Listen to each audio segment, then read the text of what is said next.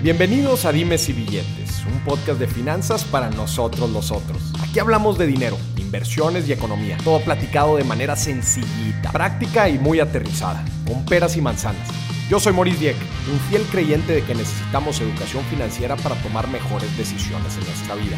Y también creo firmemente que juntas la educación e inclusión financiera son pilares fundamentales para que todos tengamos una vida mejor. Así que prepárate. 3, 2, 1. Comenzamos.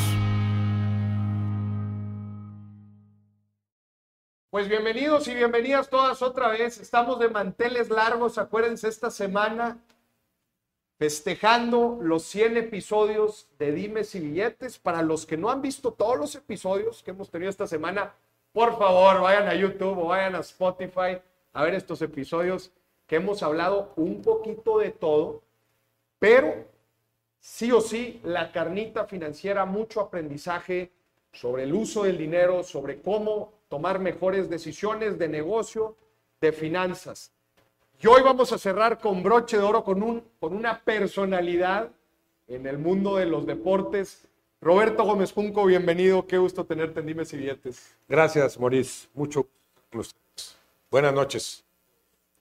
Roberto, vamos a empezar. Me, gustaría para los despistados por ahí, los despistados, que nos platicaras brevemente tu trayectoria. Has sido futbolista, analista, hasta escritor. Platícanos tu trayectoria. Desde que nací va a estar muy, larga, muy largo el asunto, pero nací en Monterrey hace 65 eh, años. Sí, jugué fútbol a nivel profesional 13 años, eh, Atlético Español, que ahora es Necaxa, había sido Necaxa, volvió a ser Necaxa. Atlético Español, ahí empecé, porque en ese entonces vivía en México, la familia se había ido para allá. Eh, jugué en los dos equipos de aquí, Tigres, Monterrey, después Chivas, Toluca, regresé a los Tigres, anduve brincando para todos lados, 13 años en primera división. Eh, al, dejar de jugar empecé unos meses después a escribir eh, como columnista en, lo que ahora es Grupo Reforma, en ese entonces era nada más periódico El Norte, ahí tengo ya 32 años casi, en enero cumplo 32 años. Eh, después se fue dando mi incursión medio casual ahí a la, televisión, como analista de fútbol ese lapso, TV Azteca, Televisa, tengo en ESPN ya eh, nueve años, y la columna esa del Grupo Reforma desde hace 32, analista de fútbol. Sí, no sé si escritor, pero por lo menos aspirante escritor, sí, con, con tres libros, así en forma, tres libros míos publicados, sí. Roberto, qué interesante. Platícanos un poquito de este proceso. ¿Cómo pasas de, de, futbolista? Que a ver, creo que sí lo mencionaste, va seleccionado nacional. No, sí, no lo mencioné, pero sí, muy poco, sí. Pero estuviste Cuatro partidos con selección nacional, sí. ¿Cómo pasas de ser jugador a toda la parte del análisis deportivo? Este brinco que, Hemos, hemos entrevistado a, futbolistas, otros futbolistas aquí en el programa y bueno, pues en general hemos, escuchado mucho historia de, jugadores y de su proceso post eh, ser un jugador, ¿no? Platícanos de este proceso, ¿qué viviste? Bueno, en, en, caso, eh, al dejar de jugar te preguntas qué voy a hacer ahora, ¿no? Después de 13 años eh, que vives con muchos privilegios, ¿no? Ser futbolista lo era desde mi época, lo es con mayor razón ahora, es, privilegio. Tienes, tienes eh, cuentas con ventajas que, que, no cualquiera tiene, ¿no?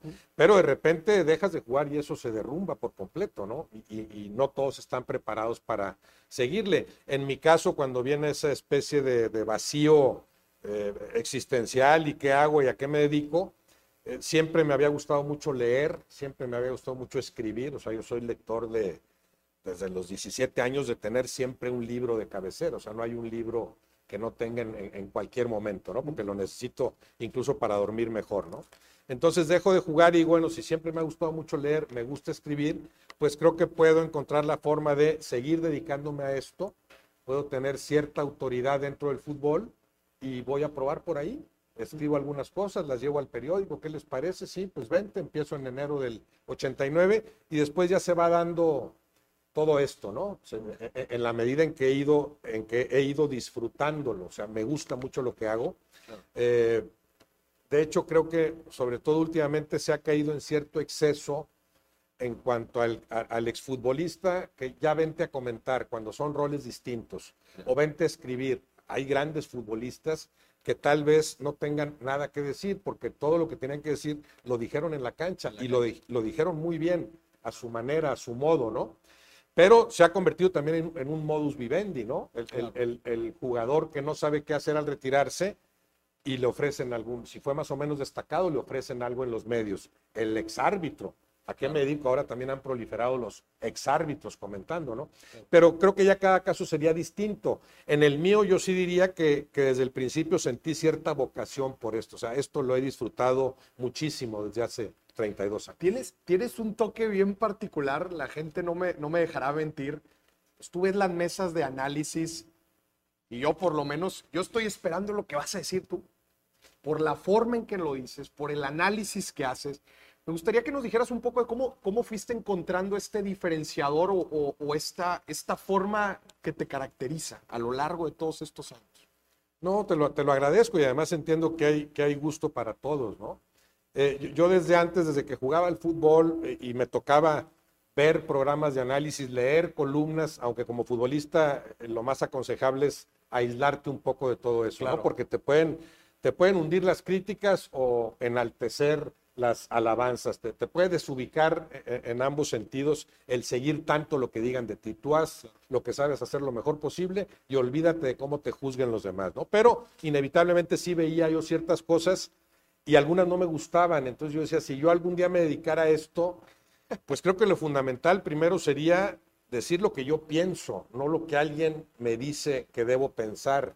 Eh, decir lo que creo que está sucediendo, no lo que, no lo que le conviene al medio en el que trabajo. O me acuerdo que tengo un amigo, eh, compañero, jugador o técnico o dirigente y quiero quedar bien con él. Desde el principio como que traté de aplicar eso.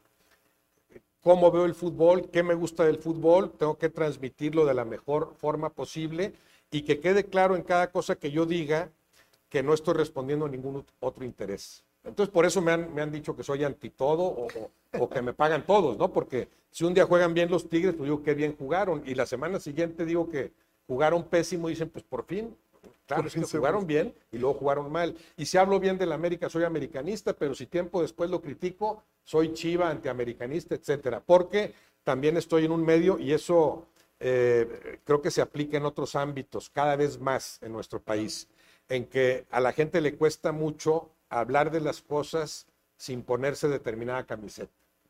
Yo el fútbol lo veo sin camiseta puesta porque todos los equipos me dan lo mismo. Entonces, siento que eso también te puede dar más autoridad.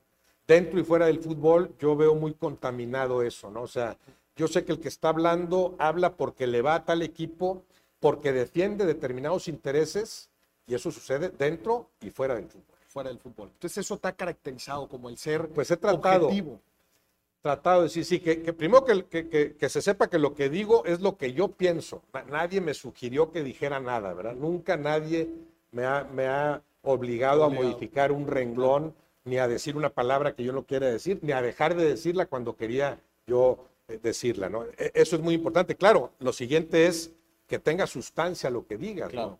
Eh, eh, decir lo que piensas, pero también pensar lo que dices. Claro. Roberto, ¿has tenido mentores a lo largo de tu carrera, especialmente en un inicio? No, te diría que no. Eh, no. Eh, bueno, admiré a grandes futbolistas, si, hablamos del ámbito del fútbol. Eh, mi papá pues tiene mucho que ver con lo que yo fui haciendo, fue un apoyo incomparable en su momento, como ahora lo son mis hijos, ¿no? Porque te vas enlazando ahí con las con las generaciones, como lo es mi esposa desde hace mucho tiempo. Más que mentores, eso, creo que he sabido rodearme de gente que me retroalimenta, que me enriquece. Sí puedo pensar que de futbolista decía, qué padre algún día llegar a jugar a la vigésima parte de lo que jugaba Johan Cruyff en mi época, ¿verdad? Por no hablar ahora de, de Lionel Messi y de otras grandes figuras. He admirado a futbolistas mexicanos, extranjeros, pero de eso a decir, eh, me gustaría ser como él, pues no, porque sabes que no, sabes que en el camino que recorras tú tienes que encontrar tu propio estilo, pero además tienes tus propias capacidades y tus propias limitaciones. Eh, al momento de escribir o como lector o, como aspirante escritor, sí digo, qué padre escribe Juan Villoro, me gustaría dentro de dos o tres reencarnaciones poder escribir así, ¿no? y, así otros. Pero más que mentores, los vería yo como referencias que me sirven para entender hacia dónde me gustaría apuntarle. Ya, buenísimo. Oye, en el rol del analista, no solamente analista deportivo, analista en general, es una persona que tiene que tomar diferentes variables como referencia para poder llegar a una conclusión o a un comentario final que al final de cuentas es lo que, es lo que compartes. Platícanos un poco del proceso de análisis de Roberto Gómez Junco, o sea, el resultado de un, de un partido, eh, el desempeño de un jugador. ¿qué va, ¿Cómo analizas en general la situación para dar tu comentario? Porque hay un chorro de gente que lo, lo primero que piensa es lo que dice pero tú pareces ser una persona que piensa bien las cosas y lo que está diciendo está bien analizado. ¿Cómo es este proceso? Bueno, sí, me parece elemental que para cuando empieces a hablar ya más o menos sepas lo que vas a decir, ¿no? Empiezo a hablar y a ver qué me va saliendo, pues no. Yo, creo que en ese sentido a mí me ha ayudado mucho, por ejemplo, el, el, tener 32 años escribiendo una columna y, y, después muy pronto, desde hace 25 o más, haber empezado a participar en, en la televisión porque el lenguaje hablado es distinto al lenguaje escrito, porque una columna implica un ejercicio de reflexión, de introspección, de, aprender a sintetizar. Tengo este espacio para decir todo lo que quisiera decir sobre este tema. Entonces, eso te obliga a ser más sustancial o por lo menos a aspirar a ser más sustancial, a sintetizar, a decir qué es lo importante, porque nada más tengo este espacio. Claro. Si nada más de televisión que a veces sobra el tiempo, pues a lo mejor vas hablando lo que se te va ocurriendo y al final dices, me faltó esto, me faltó lo otro. Claro, porque no te, no te restringiste a un, a un espacio que sí te obliga a, ocuparlo, una columna. Entonces la columna te obliga a sintetizar. El, el, lenguaje hablado te permite explayarte. A veces hay más tiempo y además claro. suele haber una, una ida y vuelta, una retroalimentación también hablo y opino en función de lo que se está, de lo que se está hablando en el programa. Con una columna tú eliges el tema y te, y te concentras en ese tema. Yo como tengo mucho tiempo realizando esos ejercicios, sí veo que es diferente o que debe ser diferente el lenguaje hablado al lenguaje escrito. O sea, yo no te puedo no te estoy hablando a ti como escribiría. Si yo, si yo ahorita te estuviera mandando un texto, no te estaría diciendo o te estaría diciendo cosas parecidas con otro lenguaje, con otro acomodo de las palabras, ¿no? Entonces yo creo que eso me ha permitido, porque a veces en la televisión también te encuentras ante la necesidad de, dime rápido lo que piensas sobre esto. Entonces como que instintivamente ya te obliga que, bueno, del partido, ¿qué te digo del partido de ayer? Rápido, que los canadienses fueron mejores, pero ganó México. Porque, porque me dice, tienes 20 segundos. Claro. Claro, tienes cinco horas. Me, das minuto y medio, ya te puedo decir otras cosas, pero, pero, sí, pero el, el, poco tiempo que vaya yo a tener lo tengo que aprovechar primero en lo más importante. Y después, claro, es un asunto subjetivo. ¿Qué, ¿Qué piensas tú que es importante en un partido? Bueno, ahí sí ya me atengo a mi propia percepción del juego, ¿no? De este partido lo importante me pareció esto. O sea, si nada más yo tuviera 10 segundos, primero diría esto. Si después ya me puedo ir explayando, bueno, qué bueno. Y eso creo que sí en gran parte me lo da esa combinación, esa conjugación que obligatoriamente he tenido yo que hacer entre el lenguaje escrito y el lenguaje. Claro, esto es bien importante, el sintetizar. Hay una frase que me encanta que dice, dame, dame un párrafo, dime que tengo que escribir un párrafo y dame cinco minutos y te lo escribo. Sí. Dime que tengo que escribir una sola oración y voy a necesitar dos horas para poder sintetizar específicamente el mensaje que tengo que decir en esa oración.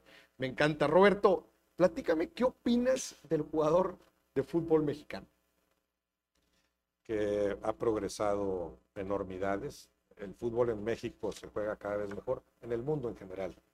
Eh, lucha contra muchas cosas, o sea, para tú aspirar a, ser una potencia en el deporte, primero tienes que mejorar en otros ámbitos. Yo siempre digo, bueno, ahora que están los Olímpicos, qué fácil es juzgar al competidor, mira, se cayó de la barra o el clavado no le salió.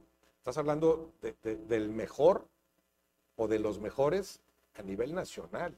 Entonces, primero tú trata de destacar en algo, primero demuéstrame que eres capaz de sobresalir en lo que hagas y después juzga a estos atletas que, claro, no les van a ganar a los estadounidenses y menos si se trata de nadar o de correr de 100 metros, nunca, ¿verdad? Porque hablas de infraestructuras muy distintas, de, de otro nivel educativo, de raza, alimentación, del ámbito social, político, económico.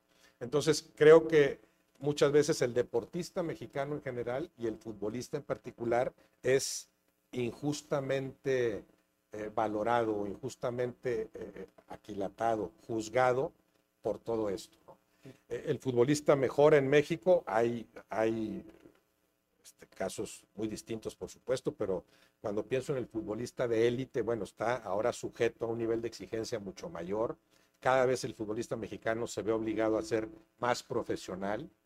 Todavía hay que avanzar en ese sentido. El fútbol europeo que cada vez nos llega con, con, mayor facilidad nos demuestra pues que es otra cultura deportiva, es otra educación, es otra forma de entender el deporte y de, y de ejercerlo, de practicarlo. En general, es mucho más profesional el europeo que el mexicano o que, o que el sudamericano, ¿no? A menos que hablemos del sudamericano que se va a Europa y que, y que sabe que se tiene que partir el alma y ser cabalmente profesional. Al jugador mexicano le falta progresar en algunos rubros, pero en general lo veo muy bien encaminado. ¿Qué le cambiarías? ¿Qué falta por desarrollar? ¿Qué falta por desarrollar en el futbolista mexicano? Lo que falta es trabajarlo desde antes, nada más. Eh, sí creo que factores de raza, alimentación, inciden, inciden en, el potencial que vaya a, manifestar y vaya a poder desarrollar cualquier deportista.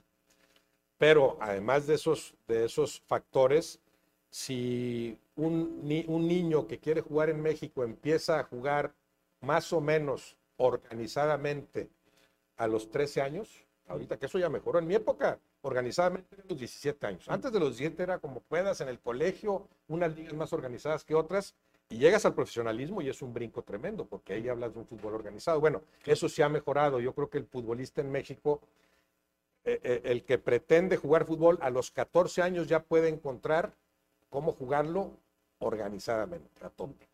Pero los alemanes lo juegan así desde los 5 años, los 6 años. Entonces, bueno, esos 8 años me los lleva de ventaja, me los lleva ventaja. Y, y ahí hablo de fútbol amateur, de la base de la pirámide, que no vemos, ¿no? Vemos a los futbolistas de élite, a esos que están allá arriba, pero para que esos llegaran arriba tuvo que haber una base que empieza por el fútbol amateur. El fútbol amateur en México está muy atrasado, muy atrasado. Mientras no, mientras no mejores primero esas bases, no puedes aspirar a que sea más sólido el fútbol profesional y por lo tanto que destaquen más esas figuras que llegan a la, a la parte alta de la pirámide. A mí una de las cosas que me llama la atención y creo que a mucha gente es, nos va bien en torneos eh, de categorías más bajas, llámese lo- los olímpicos, por ejemplo, hemos quedado campeón, pero después en otras categorías ya más grandes o el nivel, el, el nivel profesional, ya no tenemos tanto, tanto éxito. ¿A qué crees que se debe? Sí, a, a- a que, bueno, en, en el caso actual del fútbol mexicano te diría que se debe a que todavía no existen los espacios propicios para que ese futbolista que destacó a los 17 años siga jugando. Se ha mejorado también en eso. Eh, la selección olímpica que está participando ahora, que va a jugar mañana muy temprano, eh, ya, ya es una generación de futbolistas consolidados, de futbolistas de primera división que van a unos olímpicos, menores de 23 años, la mayoría. Antes no, antes eh, eh, esos menores de 23 iban a unos olímpicos cuando todavía estaban apenas peleando por un lugar en su equipo, en sus equipos. Los campeones de, de- de 17 años, de 18 años, dos veces campeones mundiales, llegaban de ese título, festejaban, pero no jugaban en sus equipos. De los 20 campeones llegaron a jugar dos o tres. Entonces ahí pierdes ese, ese, ese trabajo que se había llevado porque, porque las bases no son las adecuadas, porque el trabajo de fuerzas básicas en general no es el idóneo. Esos mismos que compitieron por Argentina y por España y por otros eh, eh, eh, países, que acabando su torneo, tienen donde jugar en primera división. Y aquí no, aquí llegan a su equipo y a ver si te meto el año que entra. Ahí ya perdieron un tiempo en, en ese proceso de desarrollo como futbolista que ya no recuperas. Ya. Háblame un poco de la vida financiera del jugador. O sea, de- digo, al final de cuentas hay unos que debutan antes, después, pero el tema financiero es, algo que envuelve al jugador y, y las decisiones que va tomando a lo largo de su carrera. En este programa hemos entrevistado a grandes futbolistas que al parecer nos comparten que administran muy bien su lana, ¿no? Y que son, eh, saben priorizar muy bien sus inversiones, sus prioridades, etcétera. ¿Cómo ves el tema financiero en los jugadores? Tú que estuviste como jugador y ahora como analista. Me imagino que ha mejorado, de lo, de lo que percibo, creo que ha mejorado, pero hay muchísimo todavía por, por hacer en ese, en ese renglón, ¿no? En mi época, el futbolista, el primer dinero que ganaba se lo, se lo gastaba en un coche lujoso, ¿verdad? Cuando no tenía dónde vivir o su familia no tenía dónde vivir, porque además hablamos de que la mayoría del futbolista viene de estratos sociales muy bajos. Claro. Eso ha ido mejorando. Ya hay mucho futbolista de clase media, pero en general sigue siendo de estrato bajo el futbolista, que de repente gana mucho dinero y lo primero que quiere es un coche. Tiene que ver con el nivel educativo, con el entorno familiar, eh, pero sí veo que, que hay un poco más de conciencia actualmente, o sea, sí se ha mejorado paulatinamente. No a los niveles, insisto, que se ven en Europa. En Europa yo creo que un jugador que está en vías de ser figura ya está muy bien asesorado en ese momento. No es que se te ocurre comprar con el dinero que llegó. Ahora cada vez veo a más jugadores mexicanos o por la familia o por, o por representantes que están cerca de ellos cuando son bien intencionados, que sí los asesoran un poco mejor. Pero siguen, sigue existiendo el caso del futbolista que gana todo el dinero del mundo, juega 10 años cobrando muy bien y a los dos años de retirado lo ves pidiendo dinero. Lo ves pidiendo dinero, claro. Y, creo que se ha hecho un poco más de conciencia, por lo menos eh, con la gente que hemos platicado aquí igual en el podcast. Este, parece ser que este tema financiero ya es algo que, que se Sí. platica y se trata de cuidar más al jugador, porque al final de cuentas lo que sucede en la cartera pues tiene impacto, ¿no? En, en- en- sí, al final Claro. de cuentas psicológicamente y en el juego. Eh, ¿cómo, ¿Cómo ves tú el, el- al final de cuentas la dinámica de un equipo es muy interesante? Jugadores, cuerpo técnico, directivos, presidencia, etcétera. Pues es toda una conjunción de factores, variables, personas. ¿Cuál dirías tú que es la fórmula del éxito dentro de un equipo de fútbol? Entender que siguen el mismo objetivo, que los roles son distintos, respetar el rol del otro. Eh, también eso ha mejorado, también falta mucho por mejorar, pero claro, lo que veo ahora es mejor que lo que yo viví y sufrí en su momento. Eh, eh, en México, durante mucho tiempo se, se dio- se sigue dando, pero ya en medida, una especie de enfrentamiento el dirigente y el jugador. Yo soy el dueño del equipo, yo soy el empresario y tú eres el empleado, el futbolista. Y no, es que el fútbol no es así. El fútbol en ese sentido no lo puedes manejar como una empresa. Porque a diferencia de una empresa en donde se supone que la gente más brillante y la más destacada y la que más sabe está en los puestos de arriba, en el fútbol está en la cancha, ese que más sabe y ese que te puede mejorar tu producto, que es el fútbol que juegas, el fútbol que, despliegas, que ofreces, ¿no? Entonces, muchos empresarios que adquieren un equipo y sienten que lo van a manejar como manejaban su empresa el día de ayer y, y- y- van a hablarles a los jugadores como les hablaban a los empleados, a los obreros, eh, ahí se equivocan. No entienden que el, que el rol del futbolista es muy distinto, que el futbolista es el, es el protagonista del juego, hay que respetarlo como tal, ayudarlo a que rinda más, exigirle que rinda, por supuesto, y eso creo que se consigue, eh, eh, eso, respetando los roles. Hay equipos que establecen la, la adecuada sinergia. O sea, yo como dirigente, esto es lo que me compete, esto lo voy a decidir, aquí está el dinero que se le puede invertir, aquí está la forma en la que puedo reforzar a mi equipo acorde con lo que me pida el director técnico, que es el que en términos de, elección de un plantel es, es el que debe decidir, ¿no? Y después ya con todo eso, ya te di todo, ahora sí a ti jugador te puedo exigir, respetando que tu ámbito ese es el de la cancha, ¿no? Eh, creo que en eso se ha avanzado en México, pero, pero no lo suficiente. O sea, que veas que son roles tan distintos el del dirigente, el del entrenador y el de los jugadores, pero que bien amalgamados, entendiendo cada quien lo que le corresponde hacer, pueden hacer que el asunto fluya y que, y que surjan así los equipos grandes, los equipos exitosos. Para ti, ¿cuál, es el, ¿cuál ha sido el equipo más grande en México o en qué, en qué época ha sido el No, equipo? bueno, afortunadamente eso creo que es bueno, eh, ha estado muy, muy dividido, ¿no? No puedes hablar, sí puedes medirlo por títulos y, y poder de convocatoria. América y Chivas tienen más gente a nivel nacional, después están eh, Cruz Azul, Pumas, Pumas ya muy cerca están los equipos regiomontanos que han cada vez eh, ha- han ido adquiriendo mayor presencia en el ámbito nacional porque han ganado cosas. Está muy, muy, muy repartido, ¿no? Tiene más títulos el América, tiene más seguidores, yo creo que Chivas, pero hay mediciones que después te dicen que el América, entonces eso es muy difícil decir, ¿no? Lo, lo- lo importante es que cada quien eh, en donde juega y a lo que hace lo haga lo mejor posible, ¿no? Este es un tema recurrente, pero me gusta mucho que, particularmente siendo yo de Monterrey, que tanto Tigres como, como Rayados hayan puesto en, en, la palestra ese tema, ¿no? Claro. ¿Por qué los grandes ustedes y nosotros no? Claro. Cuando hace 30 años nadie cuestionaba, que nadie, nadie dudaba, América y Chivas, y olvídate de los demás. Equipos que empiezan a hacer cosas buenas, ya, ya, ya, ya están en la, en la cabeza de los la cabeza. ¿Cómo elevar el nivel de la liga? ¿Qué se puede hacer? Y estoy hablando a nivel sistema, inclusive, nivel directivos de liga. ¿Cómo elevar el nivel?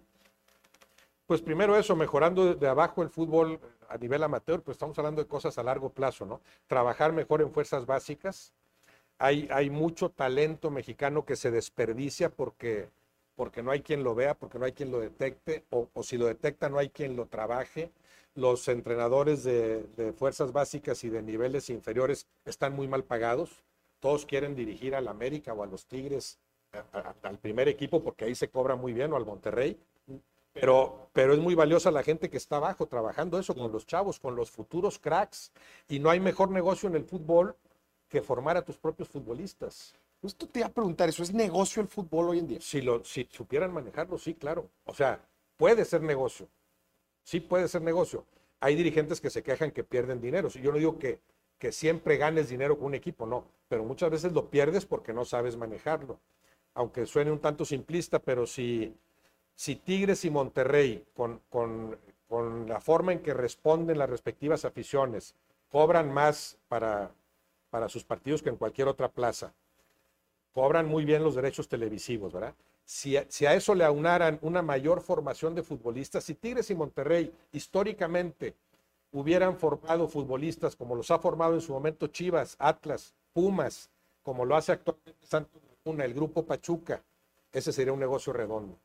Formo a mis futbolistas, no me cuesta tanto darles de comer, educarlos, ayudarles eh, en la medida de lo posible y por cada 20, por cada 20 que yo invierta, si hay uno que más o menos pegue, no, no, no, no tiene que ser Messi, Claro. ni tiene que ser Irving Lozano, con eso recupero con creces lo que lo invertí. Pero es un trabajo a largo plazo. Probablemente el que siembre ahorita eso no lo va a cosechar. Y el problema a veces ese es el de los dirigentes que lo que quieren es, quiero ganar este semestre porque quiero que me reconozcan, porque Claro. quiero aparecer, porque es un, porque además el fútbol es un escaparate muy, muy atractivo, muy padre, ¿no? Claro. Eh, aunque no le entiendan al juego, ven dos, tres partidos, ya se sienten expertos, salen en la tele, salen en la prensa, dicen esto no, no, eh, esto no me había sucedido. Yo como empresario exitoso no sabía que se podía tener esto del fútbol, ¿no? Entonces le entran, pero a veces sin saber cómo manejarlo manejándolo bien, por supuesto que puede, ser, que puede ser negocio y por supuesto que hay equipos que representan un gran negocio, aunque nunca los dirigentes lo vayan a reconocer. A tu visión, los equipos que tenemos actualmente, eh, ¿es negocio para ellos? Yo creo que ya consiguieron que fuera negocio, sí, invirtiéndole mucho, claro, con un apoyo tremendo de las respectivas empresas, empresas muy fuertes, pero sí me da la impresión de que ya consiguieron ser autosuficientes. O sea, hablamos, hablamos en este momento de los dos planteles más caros del fútbol mexicano. Monterrey y Tigres son los dos planteles más caros. Más caros. Cerca de ellos estarán Cruz Azul y América. Y después das un brinco para los demás, ¿no? En su momento me imagino que sí costó todo eso. Eso es porque, porque no produces suficientes jugadores, tienes que traerlos de afuera. Pero vas consiguiendo que se cree ese círculo virtuoso, ya tengo una base, ya quieren más algunos jugadores venir a jugar acá, ya no es lo mismo ir a, ir a jugar a Monterrey, a Tigres que lo que era antes, o sea, ya Claro. resulta atractivo, Atractivo. ya gano cosas, ya cobro más en televisión, la gente va más al estadio, hay más ingresos por distintos eh, rubros y, y sí creo que por lo menos ya lograron hacerlo autosuficiente. Si a eso le añadieran mayor formación de sus propios futbolistas, sería un negociazo. Sería un negociazo. Oye, tú ya lo hiciste, ya fuiste jugador, ya lo estás viendo desde afuera ahora como, como analista. Platícanos de esta decisión de ser jugador hoy en día. ¿Lo recomendarías? ¿Aventarte la carrera de jugador?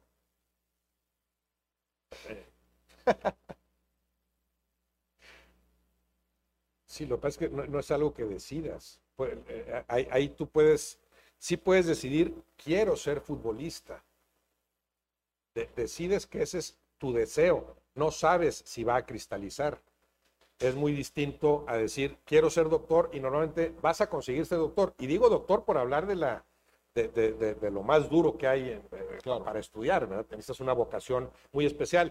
Pero si te empeñas, si le das, si tienes el apoyo familiar, al- oye, eran, eran nueve años, pero llevo 14. Bueno, llevas 14, pero en algún momento te vas a quedar como doctor, ¿verdad? Y luego hasta te vas a especializar. Hablo de la carrera más ardua, Claro. más difícil que, que pueda existir, ¿no? Si te lo propones, lo vas a lograr en circunstancias normales. Si tú quieres ser futbolista, te puedes empeñar al máximo y probablemente no lo consigas, porque vas a defender, vas a depender de otros factores.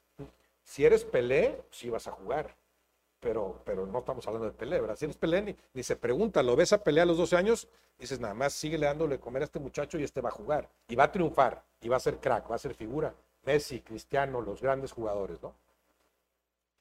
Pero alguien que, que va destacando, que lo ves, sí, puede que sí, pero si yo fuera el- el- el- el papá de ese muchacho que quiere jugar, perfecto, yo te apoyo al máximo. Si veo que tu vocación es esa, te encanta el fútbol, juégalo lo más que puedas, practícalo. Ojalá te toquen en el camino buenos entrenadores, porque sí te vas a topar, sobre todo cuando eres más joven, con gente no suficientemente capacitada, en parte por lo que ya mencionaba de que no están bien pagados. Pero si, es, si eres bien llevado y tú te entregas al máximo y confirmas que es la vocación, perfecto. A pesar de eso, va a haber una competencia que yo no sé si, de la que yo no sé si salgas o no bien librado. Si estás preparado para intentarlo, para asumir la posibilidad de, de- del fracaso, del no poder conseguir eso, no, no te quiero frustrado de por vida. Si, si, si lo inculcas bien en el chavo, yo creo que lo puedes convencer de que si lo logras, qué padre, cristaliza tu sueño, pero si no lo logras, en el proceso de intentarlo, ya ganaste muchas cosas. Eh, fortaleciste valores que nada más por medio del deporte fortaleces. De, de salida sabías que existía la posibilidad de que no jugaras nunca en primera división, asumiste el riesgo, te entregaste al máximo, no te queda el resquemor, no te queda la duda de que me faltó hacer esto, no, hiciste todo lo que pudiste, no, no funcionó, saliste fortalecido como persona, eres mejor persona que antes y ahora en lo que intentes en cualquier otro ámbito vas a triunfar. Tal vez ese mensaje le daría a mi hijo porque no le puedes garantizar que juegue. que va a jugar. A- aunque sea, aunque el padre que le esté hablando sea un deportista eh, eh, destacado, o sea, Es no una- puedes garantizar que tu hijo va a encontrar un espacio. ¿Es una carrera de todo nada o hay tiempo para estudiar, para hacer otras cosas? Hay muy poco tiempo. Sí, Hay muy poco tiempo. sí, sí, Tienes que dedicar. sí, poco tiempo. Claro, lo aconsejable es, te voy a apoyar para que juegues, tienes que seguir estudiando, sigue estudiando, por supuesto, sigue, porque además eh, en la medida que mejoras como persona, también puedes mejorar como futbolista y viceversa. Si tú estableces esa, eh, eh, eso, esa adecuada también sinergia contigo mismo, ¿no? En, la medida en que soy mejor persona, quizá pueda aprender cosas como futbolista, ¿no? Y, al revés también. Generar eso, sí, sí puedes, sí puedes conseguirlo. Te voy a cambiar un poquito el escenario. Vamos a hablar ahora del atleta mexicano. ¿Por qué no ganamos tantas medallas en las Olimpiadas? ya mencioné algunos de los factores, ¿no? Aquí hay atletas que ya para ganarse un lugar en los Olímpicos tuvieron que superar muchas adversidades. O sea, no es el, no es el deportista estadounidense que desde que le ven facultades, vente para acá y te voy a, a llevar a la perfección, desde qué comes, qué estudias, en dónde duermes, quién te entrena. El, el deportista mexicano muchas veces no, no hay donde entrenar, hazle como puedas, no tenemos para los uniformes, a ver cómo le haces. ¿Pero es un tema de lana? No, de, de capacidad, de nivel educativo, volvemos a lo mismo, o sea, de, de falta de preparación, no están los mejores entrenadores en los, en las, en los distintos ámbitos, las diversas eh, disciplinas, la corrupción que ha sido un mal lacerante eh, en la historia de nuestro país, también se da en el deporte. ¿Hay corrupción en el deporte en México? Sí, sí, sí. eh, eh, no, no te puedo hablar específicamente de esto y lo otro, pero sí, eh, evidentemente como se manejan algunas federaciones, tú notas que hay, que hay, inter- que hay corrupción, que hay intereses que contaminan el, el cabal crecimiento de cada deportista. ¿no? Algo de las cosas que más, que más me llaman la atención es que en Latinoamérica somos el país que más invierte en deporte. En Latinoamérica. Pero estamos muy por, de- muy por atrás de Brasil, Argentina, inclusive este, República Dominicana en medallas eh, de todos los tiempos, inclusive Jamaica. Sí. ¿Por qué crees que sea esto? Porque no es nada más invertirle. Bueno, en, el caso de los, de los jamaicanos, eh, eh, acá hay raza aliment- alimentación, ¿verdad? Eh, lo- Los, jama- a, a un jamaicano no le vas a ganar en 100 metros nunca. A un jamaicano bien trabajado, ¿verdad? Por cuestión de raza. Tú, tú ves eh, competidores de raza negra parados los ocho finalistas o los 16. De vez en cuando algún ruso ahí que, que trabajó a conciencia y aspira a una medalla de bronce que, que no va a ganar nunca, ¿no? Te dice algo que la mitad, un poquito menos de la mitad de las medallas totales de México vengan de las Fuerzas Armadas. No sabía. Bueno, eh, pero ahí te diría que, que, que tiene que ver con eso, con el rigor, la disciplina, el entrenamiento, que ahí sí eh, la, concepción es distinta, ¿no? Vives para eso, te vas a dedicar a fondo, por ahí podría estar la razón, no lo sé. Claro.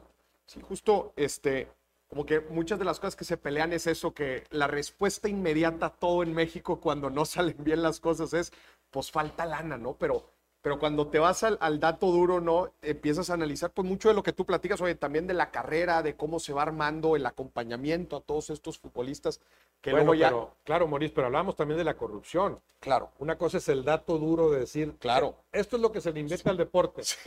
Ahora dime ese dinero para dónde se fue. Claro. Este que tú le inviertes, ¿por qué manos pasó? claro. ¿O fue a dar todo ese dinero al, al- al trabajo del deportista? ¿no? Claro. Obviamente no. ¿Y, y qué opinas tú, por ejemplo, también de lo que se dice de que, el- de que específicamente hablando del futbolista, que empieza, tiene una carrera muy buena, prometedora en un inicio, pero luego como que se deschaveta, ¿no? Como que luego les empieza a gustar la fiesta. ¿Es real? Sí, claro. Y otra vez es nivel educativo.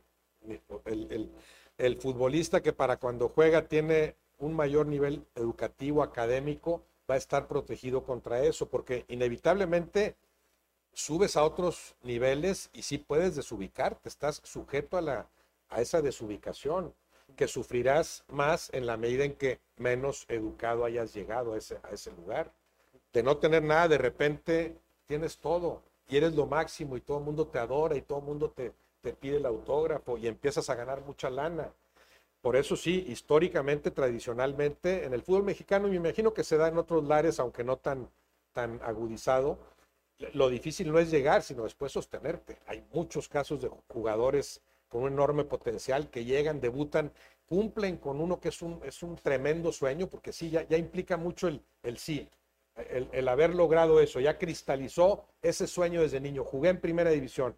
Entonces ahí tienes que pensar que sigue, ¿no? Y lo que sigue es consolídate, incrementa, alarga, eh, lleva más arriba tu trayectoria, ¿no? Para eso tiene mucho que ver la propia educación y, y- y el propio entorno, ¿no? La mayoría de los jugadores son en muchos casos no debidamente asesorados. ¿Tú, ¿Tú visualizaste siempre tu carrera de esta forma? O sea, desde que eras niño, desde que eras joven. ¿Siempre pensaste que querías ser futbolista? Sí, bueno, bueno, sí. Que quería ser futbolista, yo creo, ya no me acuerdo, ¿eh? pero creo que siete, siete, ocho años ya pensaba yo, los que veía ahí, yo, que qué padre, y juegue, y juegue, y juegue, y vas progresando, vas compitiendo cada vez contra, contra adversarios más grandes, igual que tú, vas creciendo con ellos, vas viendo que la sigues librando.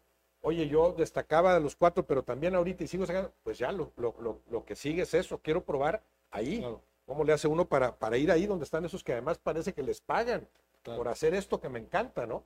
Y, se va dando naturalmente. No, no que yo tuviera a los 10 años conciencia de que me iba a dedicar eso, no, para nada. Era como un sueño. A ver si, y de, y de repente cristaliza el sueño, de repente sí. Y, y yo claro que me desubiqué, nada más que yo creo que en mi caso me desubiqué tres días, porque, porque dices, ya, ya, qué padre, pero ahora síguele, pues, qué padre, si habías soñado con llegar aquí, pues síguele, ¿no? Y aún así, bueno, siempre te queda la cosa de que pudiste haber hecho más, como fue en mi caso, ¿no? Pero, dices, por lo menos lo hice hasta donde, hasta donde sentí que debía hacerlo en ese momento, ¿no? Porque, claro, el, eh, ahorita tú decías que si, y, no te eh, contesté completamente a eso, que si requiere de, de tiempo completo, sí lo requiere, se puede combinar, obviamente, no dejes de estudiar, pero va a haber un momento en que sí le tienes que dedicar al fútbol tal vez las 24 horas. Llévate más despacito tu carrera, Pero el fútbol, si quieres sobre todo ganarte un lugar, tendrá que ser de tiempo completo. O, o tal vez lo digo porque a mí me pasó así, ¿verdad? Yo empecé mi carrera cuando estaba buscando un lugar en, en, un equipo todavía sin haber debutado en primera división. Mi carrera duró seis meses, porque combinando, combinando, dije, la, la, al, al, maestro no le entiendo y, a, y estos no los alcanzo. Entonces, fútbol. Y me dediqué, claro, ahí necesitas el apoyo familiar, que no es fácil, claro. en ese caso a los 18 años. Me dediqué de lleno al fútbol. Ya lo conseguí, me gané un espacio, me consolidé, ahora sí voy a estudiar. Y estudié tiempo después la carrera de, ¿Te apoyó de, de tu familia? pero me apoyó mi familia. Entiendo que no es tan fácil, pero sí es algo que te requiere de tiempo completo, sí. Si quieres, si quieres llegar arriba, hay, hay jugadores que presumen, eh, de, de, no, es que yo estudiaba. Yo, por ejemplo, tengo amigos, compañeros que son dentistas. Dije, sí, qué padre, pero contigo no voy a ir nunca, ¿verdad? No sé si seas capaz de, de consultar a alguien, porque sé que le dedicaron su tiempo completo al fútbol, porque sí es, en ese sentido, absorbente. Por si, si no hubieras jugado, ¿hubieras sido analista como quiera o no? No. ¿No? Primero, porque seguramente no se me hubiera ocurrido, y segundo, porque no me hubieran creído. Es, es, eso, es, eso es algo también que yo considero injusto.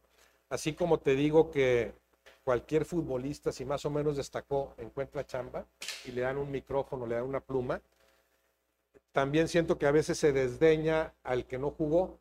Cuando yo conozco gente que ve muy bien el fútbol, que sabe mucho de fútbol, que lo entiende, que comunica muy bien lo que ve sin haberlo jugado. Sin embargo, la gente como que se fija mucho en no solo qué me dicen, que debería ser lo fundamental para mí, qué me dicen y cómo me lo dicen. La gente antes que eso se fija mucho en quién me lo dice. Entonces, tal vez si yo no hubiera jugado, no hubiera adquirido ese poquito de autoridad moral que en su momento ya. adquirí para después abrirme aquí camino, ¿no? Te voy a poner en, en jaque. Imagínate que hoy es el primer día como presidente de la Liga Mexicana, o de la Federación. ¿Cuál sería el primer cambio que harías? ¿Cuál sería tu primer proyecto, tu primera acción? Ah, el primer cambio. Yo pensé que sería la primera decisión. ¿La primera decisión? La primera decisión sería quién quiere ser presidente, porque no me interesa, ¿verdad? A ver, ¿quién? Vamos a, vamos a establecer un mecanismo adecuado para elegir a la persona idónea. Ese sería el primer paso. No, porque no es, no, por, porque es cuestión de vocación. No sería mi vocación, o sea, no, no, no o sea, no, no está entre mis principales intereses cómo me gustaría mejorar el fútbol mexicano. Pues no, no, no, digo, y, y puede sonar mal. Si yo pudiera hacer algo que contribuyera ¿Mm? un ápice a que, el, a que este país fuera mejor, claro, lo hago mañana, eso, eso, sí, me, eso sí me entusiasma, la idea de, de que yo de alguna forma haga que mejoren un poquito las cosas. En el fútbol, más bien lo que hago es divertirme con lo que hacen. Sí, creo que están mal en esto y en eso, pero de eso a decir, ahí voy, claro. Ya en la tesitura de que no, ya eres y tienes que asumir Ajá. la responsabilidad, redu reduzco de inmediato la cantidad de extranjeros, okay. empiezo a fomentar el trabajo más de, de, de fuerzas básicas, eh, hago más transparente el manejo de las cosas, de las decisiones, hago que sea equitativa esa toma de decisiones entre los 18 equipos, eh, acabo con la oligarquía que actualmente maneja el fútbol mexicano, esos cuatro o cinco cuates, empezando por las dos grandes televisoras que se reparten el pastel, dos, los dos grandes eh, empresarios con sus televisoras y sus tres o cuatro amigos en turno. Ahorita eso, esos seis manejan el fútbol. Yo creo que el fútbol mexicano para que progrese tiene que ser manejado por, por, por, no solo por gente inteligente, por más gente, o sea, por 20, en este caso 18, los 18 de veras dueños de equipos que tengan un, un, voz y voto equitativo y que cada uno de esos 18, claro, tenga gente capaz en donde está. No hablo de que los 18 dueños tomen las decisiones, no, no, no, que cada dueño sepa en quién recargarse para tomar sus decisiones, como lo han hecho últimamente en algunos casos. O sea, Jesús Martínez, que puede tener cosas cuestionables, me parece muy confiable cualquier diagnóstico que emita sobre el fútbol mexicano. Si así tienes a 18 personajes que le sepan al fútbol, que entiendan y que entre ellos tomen las decisiones, ya progresas. Entonces, hacerlo más democrático, acabar con esa oligarquía, reducir el número de extranjeros, eh, hacer también más equitativa la repartición de los, de los derechos de transmisión para que todos los equipos se vean eh, eh, beneficiados para que se establezca una competencia más sana que va a agradecer también el, el televidente, el espectador. Déjame pensar, yo creo que si, si, me- si, si eso sucediera tendría yo unas horas para pensarle y creo que sí, propondría tres o cuatro cosas más. ¿Tú crees que eso nos lleve al quinto partido en el Mundial? Ah, tam- ta- es- esa sería otra cosa que cambiaría, que, que, el, que, que el diagnóstico fuera más allá de los números o, del, o de verdad. O sea, sí, qué padre un quinto partido, que se me hace poco aspirar al quinto. Yo creo que la primera vez tiene que ser una semifinal, ¿no? Que es el sexto partido ya, ¿verdad? Claro.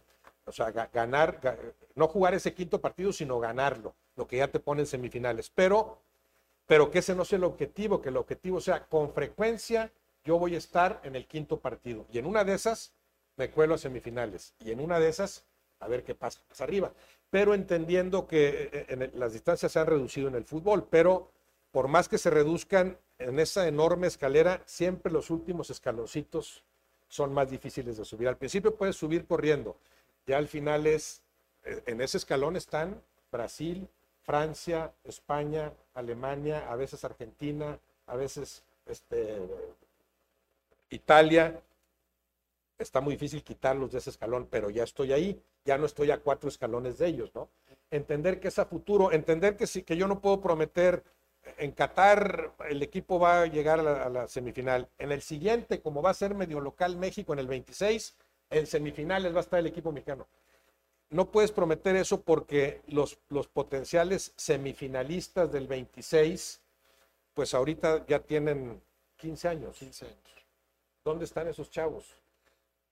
Voy, si me encuentro ese grupo de chavos de 15 años y voy y los pongo contra los alemanes, vuelvo a poner el ejemplo, los brasileños, los, los, los de esa edad que ya están trabajando otros niveles, ya van rezagados. Entonces yo podría comprometerme a dentro de 20 años. Dame, al, dame casi casi al recién nacido, dame a los niños de año y medio y desde ahí vamos a empezar a modificar muchas cosas si queremos fortalecer esa base que nos permita sacar mejores futbolistas. ¿no? ¿Hay un problema de continuidad en el fútbol? Sí, claro, co- completamente. Porque tiene que ver con la capacidad de los dirigentes y con, y con esa especie de simplismo de resultados nada más. El- el- si el técnico pierde tres partidos, está fuera. Si gana tres partidos, vamos muy bien. Cuando hace falta ir más allá del resultado, espérate, ganó tres partidos, no está jugando bien el equipo. Síguele con él y de repente se derrumba el equipo. Claro. Es que le di continuidad, no, no, es que también se confunde la continuidad con el continuismo. Si tú continúas con algo que va mal, lo estás condenando al precipicio, eso es continuismo. Hay que continuar con algo que va bien, pero que va bien o que va mal, más allá del simplismo de los números, que tú Claro. seas capaz de detectar. Claro. Si ayer me gustó, por ejemplo, Gerardo Martino, particularmente ayer una parte que me gustó es, sí, fue un problema porque Canadá jugó mejor que nosotros, porque Canadá controló el, partido, controló el partido, porque Canadá nos dominó y cuando el adversario te domina, se reduce tu margen de maniobra. No pudimos hacer cosas porque no teníamos previsto casi casi que nos dominara como nos dominó. Más o menos eso dijo.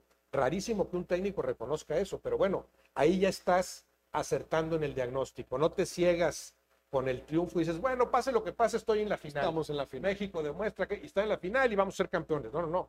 Entiendes, más allá del resultado, que no hiciste bien las cosas. Entonces ya sembraste la semillita para que en el siguiente partido tu equipo se vea mejor. Eso trasládalo a nivel de dirigentes. ¿Cómo está jugando mi equipo? No cuántos puntos tiene o si ganó o perdió, porque eso te lo dice cualquiera. Ahí está, mira, nada más agarra el periódico, ve la tele y apúntale, súmale, réstale y ya. No, no es tan sencillo. ¿Cómo ganó? ¿Cómo perdió? ¿Cuál es la tendencia? Este equipo que está ganando, ¿va a seguir ganando o se va a derrumbar en cualquier momento? Este equipo que está perdiendo, ¿está sembrando cosas que nos pueden dar en un mediano plazo buenos resultados? Le seguimos. Buenísimo. Oye, Roberto, ahorita nos decías que ser presidente de la federación no está dentro de tus aspiraciones futuras. ¿Qué sí está dentro de tus aspiraciones futuras? seguir haciendo lo que estoy haciendo, este, hacerlo, tratar de hacerlo cada vez mejor. Mira, no, es que no he pensado así, una, una posición específica, nada dentro del fútbol, nada, o sea, en Nada el fútbol, fútbol. en el fútbol, o sea, con respecto al fútbol, hago lo que más me gusta, hablar de fútbol desde afuera, analizarlo, decir qué me gusta, qué no me gusta, entretenerme con el juego, porque sí me entretiene, me apasiona el juego, aunque aunque claro, creo que sí consigo que esa pasión no contamine mis, mis análisis o mis diagnósticos. Puedo hablar bien de un jugador que me cae mal y puedo hablar mal de un jugador que me cae bien y con los técnicos lo mismo y con los dirigentes. Entonces, dentro del fútbol no aspiro a nada más que lo que estoy haciendo. Me encanta lo que hago dentro del fútbol. Bueno, fuera del fútbol, hablábamos de mis aspiraciones como escritor. Pues un sueño sería, ahora sí, pues dices que eres escritor, pero ni sabíamos que habías escrito algo. Un sueño sería, tu libro se está vendiendo en todo el mundo. Eres, eres el escritor ahorita, ¿verdad? Sé que no va a ser así porque, porque no es no es como por arte de magia, necesitas otras cosas. Pero sí envidio incluso a, gente que vive de escribir y en algunos casos que yo sí considero que no tienen tantos alcances como escritor, porque es también un tanto subjetivo esto, ¿verdad? E, en la literatura, en la música, no siempre llega más arriba el mejor. Claro. No sé si hubo mejores músicos, no lo sé, ahí voy a decir una barbaridad, pero no sé si había gente con más talento que Beethoven, pero que no le interesó hacer nada. Beethoven seguramente era un genio, por supuesto. Pero si hay mejores cantantes que los que conocemos. De repente dice, bueno, pero este no lo promovieron o no pegó. Claro, por eso sucede con la literatura increíblemente. Se venden más los libros de este cuate que los de este. Cuando cualquiera con un mínimo de conocimiento dice, pues este escribe mucho mejor, escribe mucho mejor, está mucho más interesante lo que cuenta y lo cuenta mejor pues no se vende a la vigésima parte de lo que se vende este. Claro. Es, es, subjetiva, es ingrata. Eso me, eso me encanta del fútbol también, porque ahí no es. Seguramente hay otros Messi. No, no, no, no hay otro Messi. Ni hay otro Cristiano, ni hay otro Pelé, ni hay otro Cruyff, ni hay otro Hugo Sánchez. Ahí están. Ahí los ves y compiten. Y tú los ves. Y enfrente de ti tienen que demostrar sus habilidades. No es de que, ¿cómo juzgaron ustedes? ¿Cómo escribe esto y cómo escribe esto? No, no, ahí están, uno contra el otro. ¿Agarró la pelota o no? la metió de chilena o, la rebanó y se cayó y casi se, rompe el cuello. Messi se llevó a, cuatro o se tropezó solo cuando recibió el balón. Ahí está, e, eso, eso a mí me encanta del fútbol, que, siento que en la cancha se da naturalmente esa selección natural de las especies, o sea, que se da, se naturalmente lo que se aplica en, el origen de las especies, ¿verdad? Que, De que sobrevive el más apto, se da la, la, selección natural de las especies. Aquí progresas o no de acuerdo a tus aptitudes. Ahí está. Si tienes eh, cierta palanca, yo te puedo conseguir a lo mejor que juegues, pero si no sabes jugar, te vas a ver muy mal. Te vas a ver muy mal. O sea, la palanca no te va a servir más que hasta ahí, ¿no? ¿Cómo le haces? A ver, tú estás en la industria, se podría decir, quizás de las más polémicas que hay, ¿no? El fútbol, en donde todos tienen una opinión. Y ahora súmale o métele el tema de las redes sociales. ¿Cómo manejas? Ahorita justo antes de empezar el episodio me decías que en Twitter lo andas ahí medio sí, medio no en Twitter. A ver, ¿cómo le haces para manejar la opinión de la gente? Este, para controlarla, ¿cómo la tomas? Bueno, para que no me afecte, creo que para que no te afecte, para que no le afecte a cualquier, tiene que encontrarle la debida distancia. Las redes sociales me parecen herramientas maravillosas, ¿no? Claro, y, es el nuevo mundo y todo, pero no siempre bien utilizadas, entonces ya queda en cada quien cómo la uso. Me encantaría a mí decir, me meto a Twitter o a Facebook o a donde me meta y hay una retroalimentación inteligente, respetuosa, maravillosa. No es así. Claro. Pero por otro lado dices, bueno, me sirve para, para ver cuál es el nivel, en dónde vivo, cómo está la sociedad, cómo está la ciudad en la que estoy, cómo está el país en el que vivo, cuál es el nivel educativo. Claro. ¿Por qué esa dificultad para discrepar con respeto? Yo puedo no estar de acuerdo contigo respetándote plenamente. ¿Por qué al no estar de acuerdo me vas a descalificar? Ya no digamos me vas a insultar. Entonces, como eso no funciona como yo quisiera, pues más distancia. Ya no se da la retroalimentación idónea. A mí que me encantaría eso, que fuera la cosa inteligente. Entonces yo comento algo sobre el fútbol y de, y de inmediato recibo 20 respuestas inteligentes. Pueden ser 10 en contra, pero esas 10 en contra me pueden servir. Oye, no había pensado en eso. Cierto, no vi eso. No había pensado en eso, ya aprendí un poquito más ahorita y te va a servir para mis futuros comentarios, mis futuras columnas. No es así, entonces, ¿cómo la distancia? Sí, claro, sigue habiendo sigue habiendo esos, esa retroalimentación rescatable, muy valiosa. El problema es que la tienes que buscar entre mucha paja, ¿no? Claro. En lugar de que te la encontrabas de inmediato. Entonces, a veces hay gente te escribir y, luego ya re- regreso a ese y digo, fíjate, este sí, me hubiera gustado leerlo en su momento. No lo leí porque se metió un Todo buen comentario mundo. contaminado por muchos otros este, negativos. Entonces, es una magnífica herramienta que creo que la misma sociedad eh, naturalmente tendrá que ir aprendiendo a manejar mejor. Vamos a pasar ahora, Roberto, a la parte final de las preguntas rápidas. Voy a empezar con una pregunta bien interesante. Los protagonistas, para mí es uno de los programas que más he disfrutado en donde has estado. ¿Cuál fue la clave del éxito en los protagonistas? Una fórmula eh, muy original que, que encontraron en ese momento. José Ramón al frente de los protagonistas, rodearse de, gente que supiera de fútbol, de gente que viera bien el juego, pero también del lado amable del, del- del juego, ¿no? De, de- de- de las genialidades del wiri wiri particularmente, ¿no? Entonces, esa combinación que no existía, después copiada hasta la saciedad, pocas veces igualada, creo que tuvo un éxito tremendo.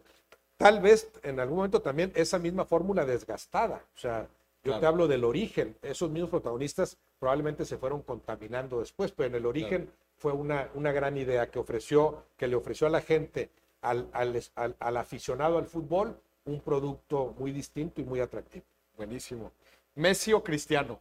Messi, este, es que no hay comparación, mil veces. Eh, los puedo comparar y me parecen grandiosos los dos como goleadores. Ahí podríamos entrar y no dudo que en la historia al final, como goleador, quede arriba Cristiano. Porque ahí sí los numeritos son los que, cuántos goles metiste. Yo creo que no, porque si Messi jugara dos años más que Cristiano, que sería la... Cristiano lleva dos años más que Messi, es dos años mayor y lleva dos años más dos jugando. años. Lo lógico sería que Messi jugara dos años, Dos más. años más. Lógico, parece que no, porque Cristiano lo veo mejor que Messi físicamente. Claro. Entonces, a lo mejor Cristiano sigue jugando a los 52 años. Va a meter más goles probablemente. Ah, Ya terminando los dos, yo podría entablar esa discusión en cuanto a quién es mejor goleador. Como jugador, simplemente no los puedo comparar, porque son niveles distintos. Son niveles. Como jugador, ¿a qué juego? ¿Qué fútbol genero? ¿Cómo hago jugar a mis compañeros? ¿Qué hago con cada pelota que recibo? Nos fijamos en la metió o no la metió. Ahí Cristiano es incomparable. Ahora, el gran ejemplo de Cristiano para mí es que se ha forjado a ese nivel como futbolista. Fue un grandioso futbolista siempre, pero, pero al principio no, no lo veías con las aptitudes como para ganarse ese primerísimo Ganarse. sitio o para, o para que lo compararan con Messi, ¿no? Claro. Y eso se lo fue ganando. Es un atleta, físicamente está a plenitud, es un profesional en toda la extensión de la palabra. Es un ejemplo maravilloso en ese sentido, porque lo de Messi es natural. Messi lo ves a los 11 años y ya hacía con el balón con lo que quería. Cristiano no. Cristiano tuvo que meterse a trabajar con el balón para hacer todo lo que ahora hace. Entonces, maravillosos como goleadores ambos. Como jugadores, Messi está en otro nivel. Para ti, ¿cuál es el mejor jugador mexicano? Perdón, ahorita, ¿cuál? Eh, Irving Lozano. El partido de fútbol que más ha disfrutado. Qué difícil, ¿no? Un partido, qué difícil, qué difícil. Bueno, tendría que acordarme varios en los que yo jugué, ¿verdad? Mm. Pero Claro. probablemente fueron aburridísimos, pero yo los disfrutaba mucho. Como espectador, rápido me vienen a la mente un, Ba- un Barcelona-Real Madrid de hace seis años, un partidazo, creo que fue en el, en el Bernabéu, que creo que jugó mejor el Real Madrid y terminó ganando en el último, en el último segundo el Barça, 3-2 a- acaba aquel partido. Me acuerdo de la fecha porque se jugó un 24 de abril, no, 23 de abril, es que 24 de abril, nacimiento de mi hijo, 23 de abril es el día del libro, ¿verdad? Y ese 23 de abril, 23 de, libro, es- 23 de abril es el día del libro porque se supone, aunque después se dieron cuenta que no era así, pues que es el mismo día que murieron eh, Shakespeare y Cervantes, ¿no? Entonces el día del libro por eso es 23 de abril, aunque no sea así. Y un 23 de abril se me quedó grabado, por eso jugaron de hace 6, 7 años, buscaría el año, eh, te lo podría decir, Real Madrid contra Barcelona, un partidazo, que de hecho lo dejé grabado, ahí está, todavía lo veo, es un partidazo. Me tocó un partido que muy, muy poca gente vería o de la que muy poca gente se acuerda, una final, pero de Juegos Olímpicos, la anterior. Brasil-Alemania en el Maracaná fue un partidazo de Olímpicos. Termina ganando Brasil por penales con un penal de Neymar.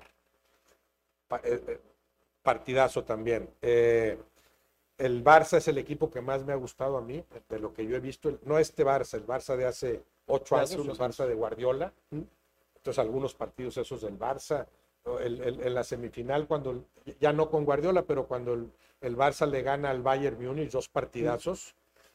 Se menciona mucho aquella jugada famosa de Messi que, que le rompe la cintura a Boateng y luego le define a Neuer por, por arriba. Sí está mucho mi preferencia por el Barça, porque ese es el juego en el que más creo, ¿no? Más Como en su momento me había seducido y me había embelesado el, el fútbol de la Holanda del, del 74, que desgraciadamente no fue campeona, pero para mí mucho mejor equipo que la Alemania que sí se coronó, Que sí se coronó. en aquel mundial como anfitriona. Pensaría en esos, ¿eh? en esos partidos. Buenísimo. El evento depor- tu evento deportivo favorito, No, pues la Copa del Mundo. la Sí. Copa del Mundo. Sí, entiendo que, digo, a mí me maravilla esto que veo cada cuatro años con los Olímpicos, porque, porque ves el progreso del hombre. Digo, ¿cómo puede ser que ahora un húngaro se lanzó a la piscina y rompió el récord de Phelps? Cuando a Phelps lo veías y decías, pues nadie va a volver Nadie a lo va a poder. Pues ya rompió un- y, y siguen Claro. cayendo los récords. Y ves lo que hacen las gimnastas, incluso las mexicanas, aunque sepas que no van a ir por medallas, y oye, pero ¿cómo, ¿cómo lograste llegar a ese dominio de tu propio cuerpo? ¿Cómo puedes correr como corres, brincar como brincas? El- el- el- Claro. lo- la- los clavados sincronizados, ¿cómo, cómo dos cuates se o dos chavas se pueden aventar y, y- y resulta que parece que están duplicando la, la- la- la imagen, ¿no? Están, van igualitos, ¿no? Sobre todo si son chinos o son chinas. Eso me parece maravilloso. Creo que cada cuatro años en los Olímpicos ves el progreso, Progreso. físico del hombre, ¿no? Cada vez más rápido, cada vez más fuerte, cada vez más resistente. Pero prefiero el Mundial de fútbol, obviamente, porque me gusta más ese Claro. juego. ¿A qué compañero le has aprendido más? ¿A qué compañero? Es que ya hablé de mi papá, ¿verdad? Y de mis hijos y compañero. Es que no, tengo amigos en el fútbol. Eh, a- a mí- ay, tendría que pensar más en amigos de los medios. Le aprendo, le he aprendido mucho a Heriberto Murrieta, Ciro Procuna, que son compañeros actuales, algunos otros en mayor o menor medida. En su momento, eh, una etapa muy padre en su momento en Televisa, Javier Alarcón, Francisco Javier González en TV Azteca, Carlos Alber, compañero mío de, de- de- de- de mucho tiempo. Es muy difícil porque he tenido, he tenido Muchos. grandes compañeros, son muchos, me, me faltan algunos seguramente, pero no puedo mencionar a todos. Pero más que aprendido, eh, es que me costaría decir, he aprendido cosas específicas. Yo creo que, so- que los buenos compañeros te van permeando, o sea, se va, te vas como contagiando. Contagiando, Sin, necesidad de que digas, me gusta esta palabra que utilizó este cuate y la voy a hacer. No, no es así, ¿no? Pero sí, el, el simple, el simple hecho de convivir con ellos te, te puede elevar en lo que haces, ¿no? Ya, buenísimo. Oye, para ir cerrando el episodio, Roberto, me gustaría que nos, nos compartas un libro. ¿Qué libro nos recomiendas? Últimamente estoy recomendando La Sombra del Viento, una novela muy entretenida. Sombra del La Viento. Sombra del Viento, hace un poco más de un año murió Carlos Ruiz Zafón, muy joven, cincuenta y tantos años, escritor español. Y de él yo había leído hace como 15 años, y no sé si 20, La Sombra del Viento, que es una novela bien escrita, una historia muy interesante. Y entonces ahora lo releí a manera de homenaje de- de- del escritor que, que murió el año pasado, volví a leerla y volvió a gustarme.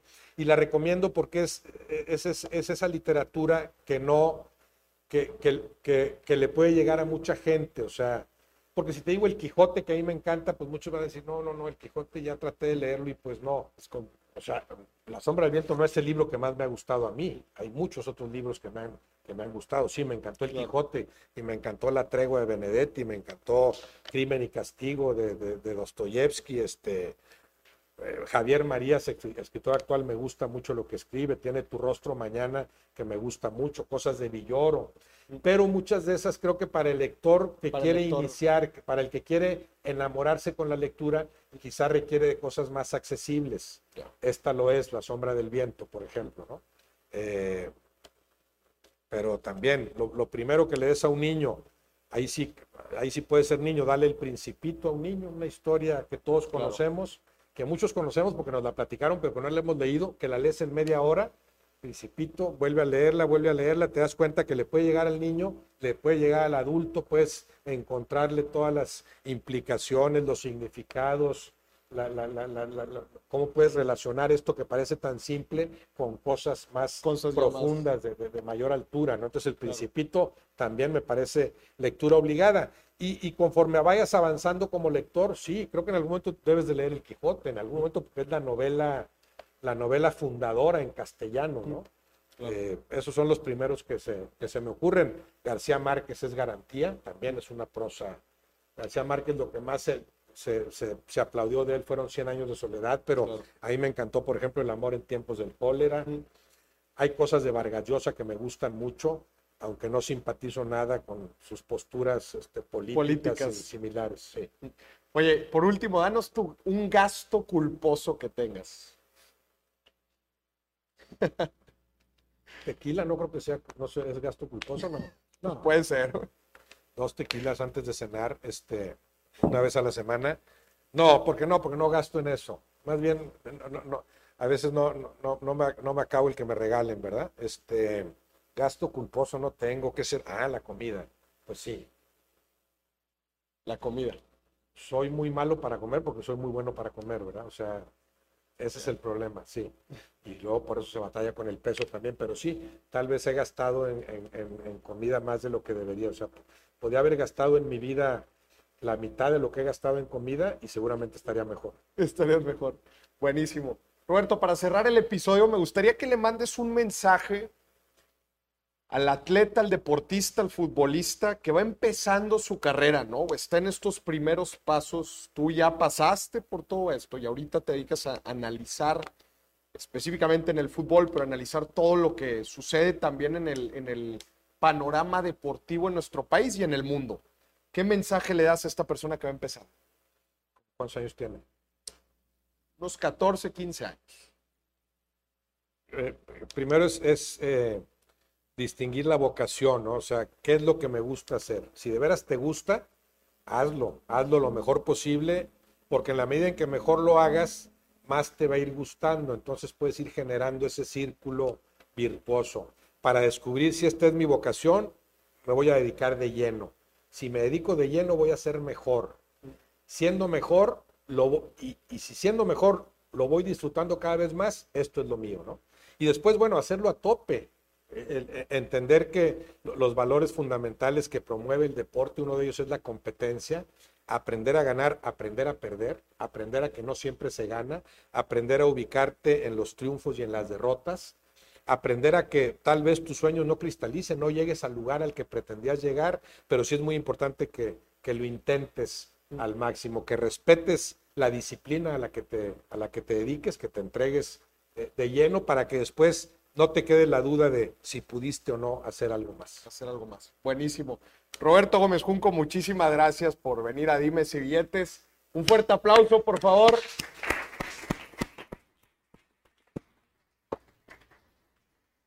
Muchas gracias. Gracias, un gusto platicar con ustedes. Muchas gracias, Maurice. Y a toda la gente que nos está viendo eh, a través de medios digitales y todos los que estuvieron aquí presentes, muchas gracias. Pues de esta forma cerramos los festejos de los 100 episodios de Dimes y Billetes, cerrando con broche de oro. Así que ya saben, las mejores recomendaciones para todos los deportistas, analistas y para todos los que se dicen ser fanáticos del fútbol y que siempre tienen una opinión inteligente. Roberto, muchísimas gracias. A ti, Maurice, gracias.